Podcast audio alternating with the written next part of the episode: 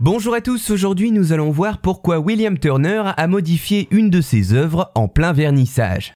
Parmi les événements reliés au monde de la peinture, les vernissages sont des passages importants si ce n'est nécessaire pour les artistes, qui précèdent traditionnellement l'exposition publique des œuvres. Un vernissage est généralement l'occasion pour un artiste d'inviter des personnalités, d'organiser une réception, un buffet et de pourquoi pas commencer à vendre des toiles.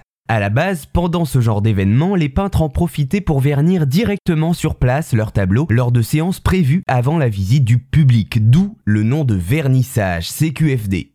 Le terme aura persisté dans le temps, même s'il est maintenant plus rare de voir des artistes vernir pendant un vernissage. Et c'est à ce moment que nous retrouvons notre artiste du jour, le célèbre peintre du 19e siècle, William Turner, internationalement reconnu pour ses peintures marines faites à l'aquarelle. Au XIXe siècle donc, certains peintres étaient connus pour retoucher leurs œuvres durant leur vernissage. Turner, considéré comme le peintre de la lumière, avait lui-même la réputation d'apporter des changements importants à ses œuvres, là où ses camarades se contentaient de seulement vernir les leurs. Il faut savoir qu'une règle émise en 1809 donnait en effet à tous les académiciens anglais la permission de venir et de retoucher leurs tableaux pendant 3 ou parfois 4 jours de plus, une fois ceux-ci accrochés au mur d'une exposition.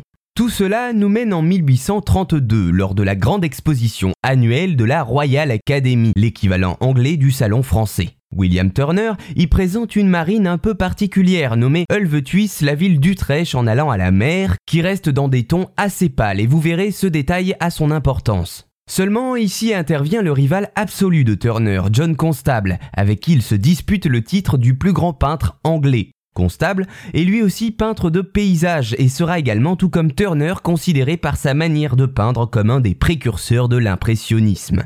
John Constable donc est également présent à ce vernissage de 1832 et Turner va découvrir que sa marine est en fait accrochée juste à côté de l'œuvre de son rival, une œuvre nationaliste remplie d'or et de vermillon nommée Ouverture du pont de Waterloo vue des marches de Blanchal.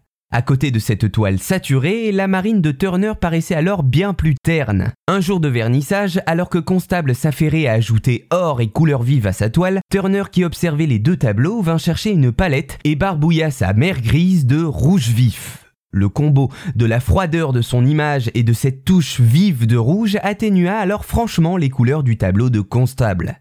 Ce dernier s'écrira alors Turner est venu ici et il a tiré un coup de canon. Voilà, vous savez maintenant comment William Turner, en ajoutant au dernier moment durant un vernissage un élément à son tableau, sublima son œuvre face à son rival.